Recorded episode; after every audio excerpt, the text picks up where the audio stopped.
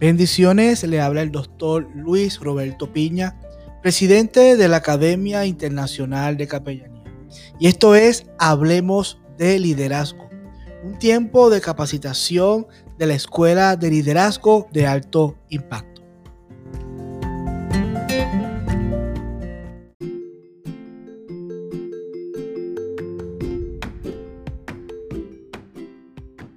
Muchas bendiciones, gracias a nuestro amigo Juan Carlos Cardelón por la invitación y damos comienzo a un nuevo episodio de Hablemos del Liderazgo, de la Escuela de Liderazgo de Alto Impacto. Saludos, mi nombre es Ronald Torres, soy pastor de la Iglesia Centro de Esperanza aquí en Miami, una iglesia local, y estoy muy contento porque voy a compartir un tema que me apasiona mucho y es hablar sobre el discipulado. Y el tema de hoy pues se llama Haciendo discípulo.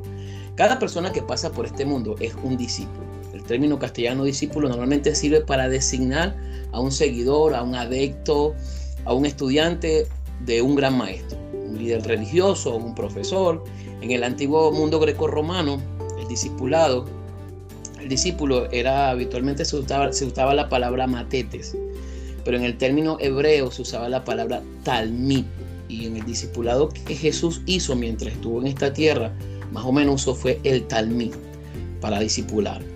Por lo tanto, cada persona, donde quiera que se encuentre, es un discípulo de alguien o de algo. Jesús, el líder más grande del mundo, retó a las personas a considerar cuidadosamente a quién iban a seguir. Ellos tenían muchos maestros para escoger y Jesús utilizó una pequeña parábola para mostrarles la seriedad del asunto. En Lucas 6, 39 al 40 dice así, les dijo también una parábola. ¿Acaso puede un ciego guiar a otro ciego? ¿No caerán ambos en, un hoyo? Un discípulo no está por encima de su maestro, pero todo discípulo, después que se ha preparado bien, será como su maestro. Cuando Jesús vino al mundo, Él hizo su aparición intencionalmente dentro de una estructura del discipulado judío. Estaba lleno de rabinos y discípulos. En la cultura de Cristo había muchos rabinos nómadas, sin embargo, sus discípulos no eran transformados. Los aprendices eran impactados solamente por el conocimiento y las habilidades que ellos aprendían, pero sus corazones nunca eran transformados.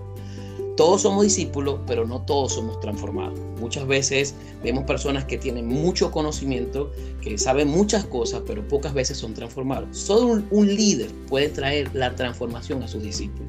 El discipulado fuera de Jesús es un discipulado que no transforma. Puede traer cambio, puede traer cambio de conducta, puede, podemos ver cosas que se añaden a nuestras carreras, a nuestras vidas, pero esencialmente te deja en el mismo estado espiritual en el que te encontró. El discipulado puede proveer educación, puede mejorar el comportamiento, puede incrementar la felicidad, agregar más valor o hacer que el discípulo incremente su habilidad en determinado arte pero eso solo son cambios, no transformación. Se trata de cambiar, eh, se trata de, cambiar la carcasa manteniendo lo mismo adentro. Yo siempre lo comparo como un carro viejo, chocado, que tú puedes restaurar, lo puedes poner muy bonito, pero sigue teniendo un motor usado de los años 1600 eh, o los años 1900 y es el mismo motor con las mismas millas, aunque la carcasa por fuera se ve muy bonita, pues sigue teniendo el mismo motor. En cualquier momento ese auto va a dejar de funcionar. Lo mismo pasa con un discípulo que no es transformado. Puedes colocarle muchas cosas, puede tener mucho conocimiento, pero tarde o temprano, cuando el corazón no es transformado, va a fallar. Y quiero desarrollar cinco puntitos.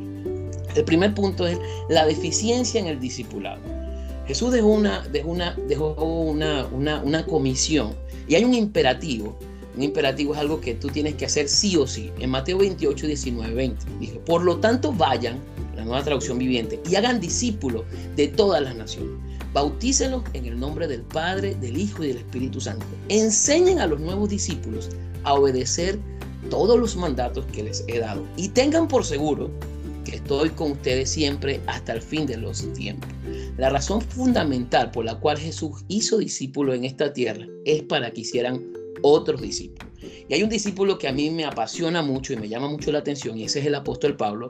En Colosenses 1, 28, 29 dice, por lo tanto, hablamos a otros de Cristo, advertimos a todos y enseñamos a todos con toda la sabiduría que Dios nos ha dado. Queremos presentarlos a Dios perfecto en su relación con Cristo. Es por eso que trabajo y lucho con tanto empeño, apoyado en el gran poder de Cristo que actúa dentro de mí. El apóstol Pablo trajo, trabajó por el poder de Cristo para presentar a cada uno de sus discípulos maduros y transformados. Pablo estaba convencido que la transformación solo viene a través de Jesús. El que una iglesia se encuentre deficiente en, en la parte del discipulado significa estar deficiente en la, razón, en, la, razón fundamental por la cual fue creada, o sea, por, la, por su existencia. Si una organización descuida su declaración de objetivos fundamentales, no importa si es la mejor en otras cosas, está fallando en lo principal. Por ejemplo, le pongo un ejemplo, si Apple es deficiente creando computadoras, no importa cuán lindas sean sus tiendas interiormente y be bellas sean su fachada, el, objetivo principal de Apple es crear computadora y está quedando deficiente en eso. Es como que tú vayas a Starbucks y, veas, y vean que han creado una, una cuenta de clientes fieles, pero el café es malo. Si Starbucks lo que vende es café, está, está dañando el principio por el cual fue creado. Ser deficiente es la razón principal. Eh, perdón, eh, ser deficiente en la, en la razón principal de tu existencia siempre será inadmisible. Si tú fuiste creado por algo, y eres deficiente en eso para el cual fuiste creado, eso será inadmisible. O sea, si yo fui creado para ser discípulos, yo soy discípulo que hago discípulo. Yo fui creado por Dios y la comisión que yo tengo como pastor y como hijo de Dios es ser discípulo y hacer discípulo. Si yo estoy fallando en eso, eso es inadmisible porque esa es la razón por la cual yo, yo fui creado para adorar y glorificar a Dios. Cuando el apóstol Pablo sintió la necesidad de defender su ministerio, no apuntó a su destreza de líder a la creatividad o a la innovación de su ministerio o a su habilidad como orador, ni siquiera a los números de viaje o a las veces que estuvo preso. Simplemente señaló y dijo, aquí hay vidas transformadas. Esa era su carta de presentación. Segunda de Corintios 3, 2 eh, dice, la única carta de recomendación que necesitamos son ustedes mismos. Sus vidas son unas cartas escritas en nuestro, en nuestro corazón todos pueden leerla y reconocer el buen trabajo que hicimos en ustedes. ¡Wow! Cuando ese hombre dice eso, dice, la única carta que yo tengo es la transformación de la vida de cada uno de los discípulos que Dios me ha entregado. La transformación es el resultado final de un verdadero discipulado. Punto número dos, más información. Cuando se ve el discipulado como una transferencia de información, se busca meter mucho más conocimiento dentro de la mayor cantidad de gente tan rápido como se pueda. Suena admirable, suena hermoso. Sin embargo, la esencia del discipulado es transformacional y no informacional. O sea, es cuestión de transformación y no de información. Jesús comisionó a sus discípulos. Como ya leímos en Mateo 28, 19 al 20, Jesús no solamente nos pidió enseñar a todos lo que Él nos mandó, él nos pidió enseñar a la gente a obedecer todo lo que Él nos mandó. La diferencia es muy grande.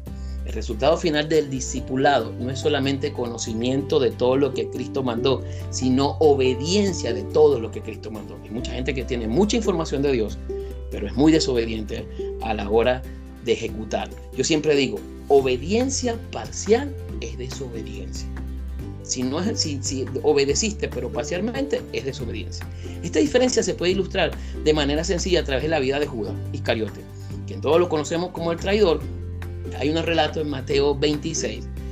Jesús, eh, Judas estaba lleno de información, pero su vida nunca fue transformada. En Mateo 26 vemos la, la, cena de Jesús, la última cena, un evento donde estaban los doce discípulos y se declara ahí que alguien iba a traicionar a Jesús. Y los once discípulos responden, de esta manera, seré yo, Señor. En cambio, Judas responde de una manera diferente, ¿seré acaso yo rabí? O sea, los otros, discípulos, los otros discípulos habían entregado sus vidas a Cristo y reconocían que Jesús era el Señor de sus vidas.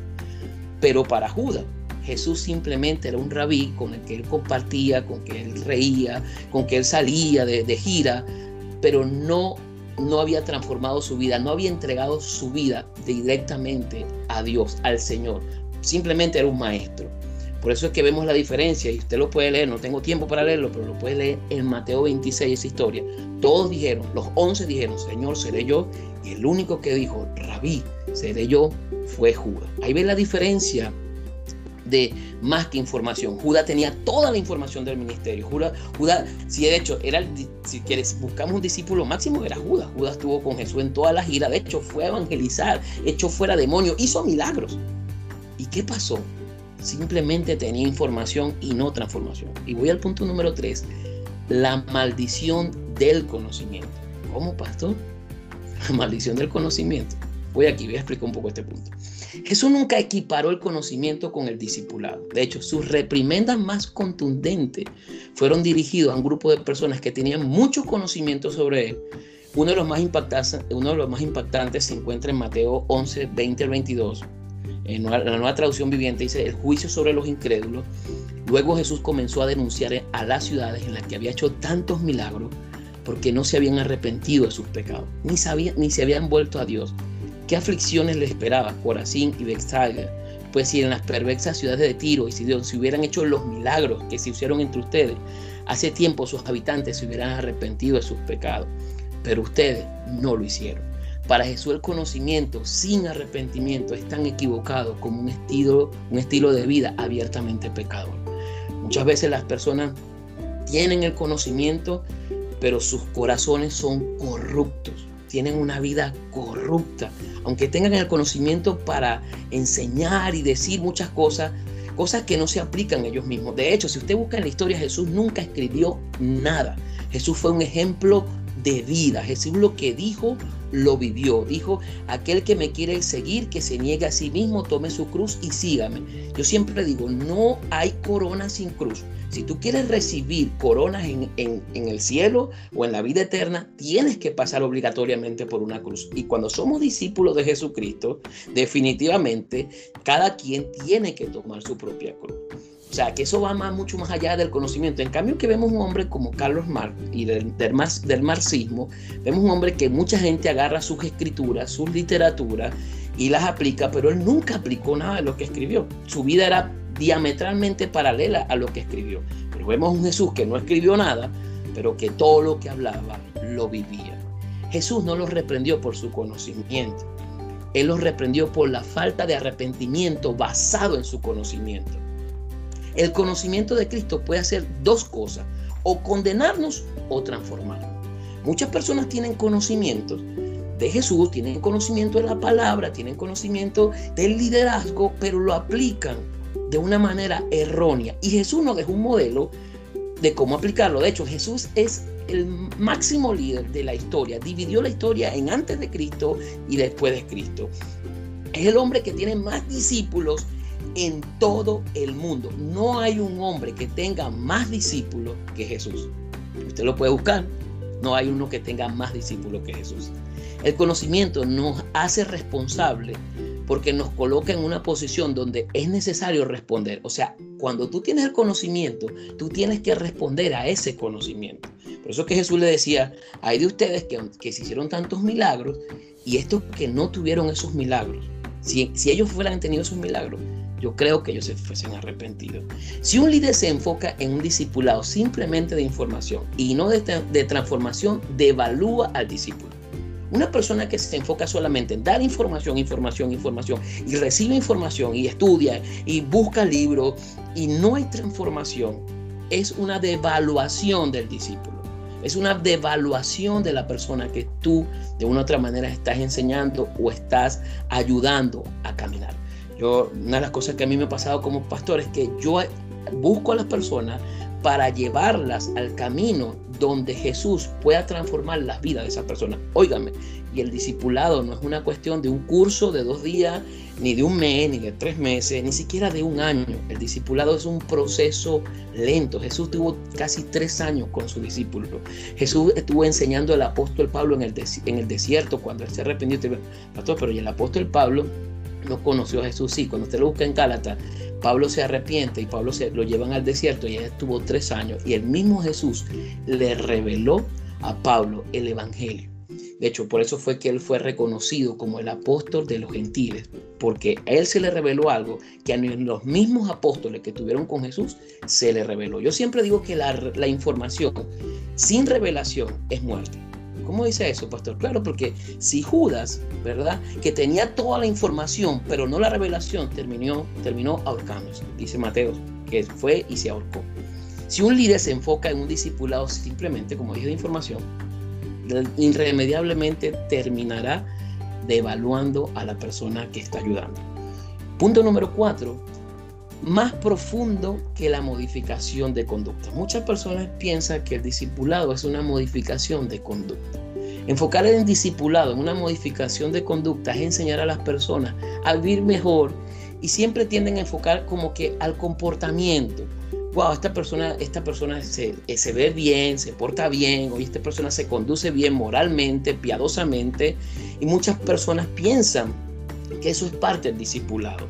Yo siempre digo que el discipulado es más profundo que eso, más profundo que una transformación de conducta. Usted se puede transformar, eh, se puede, eh, puede modificar su conducta con muchas cosas. De hecho, hay gente que ha, modificado su conducta alimenticia, ha modificado su conducta rutinaria, ha modificado su conducta de dormir, ha modificado su conducta de, de comer, o sea, de dietas, de cosas, porque simplemente lo aprendió. Pero verdaderamente no hay transformación en el alma porque porque el espíritu es el que transforma. Y cuando el espíritu está muerto, está amargamado al alma. Y ahí no existe transformación. Simplemente es un cambio de conducta. Tarde o temprano, el corazón perverso del hombre, y me incluyo porque todos tenemos un corazón perverso, dice Romanos 3:23, por cuanto todos pecaron, están destituidos de la gloria de Dios. Todos éramos pecadores, todos estamos fuera. Y, usted mira, pastor, ¿y cómo usted me puede asegurar eso que, que una modificación de conducta es más profundo en la transformación? Pues hay, hay una historia en el Evangelio de Marcos 10, 17 al 22. Un hombre muy respetado, con un comportamiento ejemplar, se da cuenta que no podía ser discípulo de Jesús. ¿Y cómo se llega a eso? A simple vista la respuesta de Cristo es sorprendente porque el joven vino a Jesús con humildad, postrándose delante de él. Esa es la historia del joven rico, usted la puede leer. Jesús deja que se vaya sin la vida eterna y no lo ingrese a su discipulado. Él vino Jesús con la pregunta correcta, pero se fue vacío. ¿Por qué? ¿Por qué pasó eso? Si era un hombre que guardaba prácticamente casi todos los mandamientos, era un hombre que moralmente ayudaba, era un hombre que verdaderamente se comportaba, hay algo que muchas veces pasamos por alto. La salvación del alma del hombre no es por obra es por gracia. Y él no estaba, ese hombre, ese joven rico, no estaba dispuesto a sacrificar su fortuna por seguir a Jesús. Muchas veces nosotros queremos alcanzar metas y no estamos dispuestos a sacrificar cosas por esas metas. Y, y, la meta más grande que nosotros podemos tener es ser discípulos de Cristo. Porque sacrificar cosas por Él definitivamente nos van a llevar a la transformación. Pero más bien hay otra razón también que, me imagino que él se confió y fue en su bondad moral. Mucha gente se confía en su bondad moral, pero ¿qué, qué malo he hecho yo? Si yo estoy ayudando a otros, si yo estoy, estoy guiando a otros. Sí, pero ¿cómo los está guiando? ¿Solamente con información o verdaderamente esas personas están llegando a una transformación? En algún punto de su vida, él fue discipulado por alguien, pero él no comprendió la necesidad de tener un Salvador. Muchas veces nosotros cuando recibimos información, como que no somos conscientes que verdaderamente el hombre necesita un salvador. Esto no se trata de que si yo me porto bien o me porto mal. Allá hay, hay ejemplos que la gente dice, me dice, pastor, pero solamente le hace falta que conozca a Jesucristo. Y le digo, solamente, le hace falta todo. Porque si muere sin Cristo, muere sin la vida eterna. Y, y Jesús lo dijo así, ¿y en qué consiste la vida eterna? Juan 17, en que el hombre conozca al Padre, porque el, el, discipulado es una relación íntima, real y personal. Entonces vemos a este hombre que se fue, ¿verdad? Y su comportamiento, verdaderamente, él tuvo un discipulado, me imagino que tuvo un discipulado, pero él dijo, yo no necesito de, Salvador, como muchas personas dicen, yo no necesito, yo, yo de verdad estoy bien como estoy, yo no, yo, yo hago las cosas bien. No, no, las cosas no se hacen bien o mal, se hacen a través del lente de Jesús. Cuando nosotros vemos a Jesús como modelo, decimos, oh, oh, creo que hay un problema. Y el problema de este hombre, de este joven rico, estaba en su corazón. Quizás estaba sentado en esa clase de discipulado que se, que se encontraba, como, como, como muchas veces nosotros nos encontramos en algún lugar sentado recibiendo información, pero nunca nuestro corazón cambia. Y quiero cerrar ya con mi punto número 5, corazones transformados. Un verdadero discípulo que no es devaluado se transforma en un hombre y en una mujer que verdaderamente pueden ayudar a transformar a otro. Óigame, yo no transformo a nadie. Como pastor, como usted lo quiere llamar, o como líder religioso, yo no transformo a nadie. Yo ayudo a que esas personas conozcan a su creador, al maestro de maestro, al líder de los líderes, que se llama Jesús, que es el único que puede transformar el corazón del hombre. La característica de un verdadero discípulo es un corazón transformado, afecciones o deseos transformados. Cuando alguien se convierte en un discípulo verdadero, el maestro de maestro, el líder de los líderes, cambia radicalmente los apetitos de la persona. Esos apetitos desenfrenados por alcanzar un sueño, por alcanzar una meta, y cuando te das cuenta que las alcanza, que alcanzas aquella meta de comprarte la casa, de comprarte el carro, de llegar a, no sé, a, a tocar a multitudes sin verdaderamente un corazón transformado, te vas a sentir solo y vacío. No te conformes con la información ni con la modificación de conducta apunta a un discipulado verdaderamente de transformación. Y solo hay un maestro que te puede enseñar y ayudar. Y te lo voy a presentar, se llama Jesús de Nazaret. Y ese es el único que transforma el corazón del hombre. Gracias, Juan Carlos, gracias a la escuela de liderazgo, verdaderamente. Porque cuando tú formas líderes que verdaderamente transforman, se transforman los corazones de esas personas, consigues líderes humildes, líderes honestos, líderes íntegros, padres y madres de verdad que honran el nombre de la familia. Y eso es lo que esta sociedad más que nunca necesita. Que se levanten discípulos y líderes verdaderos, no solamente líderes en una cámara o en un audio o en un escenario, no, líderes en casa, líderes honestos e Gracias por escuchar a la Escuela de Liderazgo de Alto Impacto y gracias por escuchar este podcast. Sé que va a ser de mucha bendición para tu vida y recuerda, la información sin revelación es muerta. Hasta una próxima edición.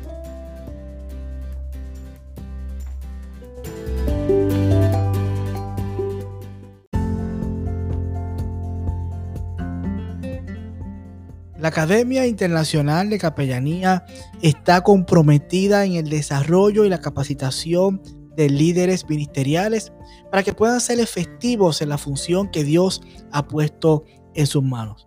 Así que mantente conectado a este tiempo de capacitación. Hablemos de liderazgo y conéctate a nuestras redes sociales. Bendiciones.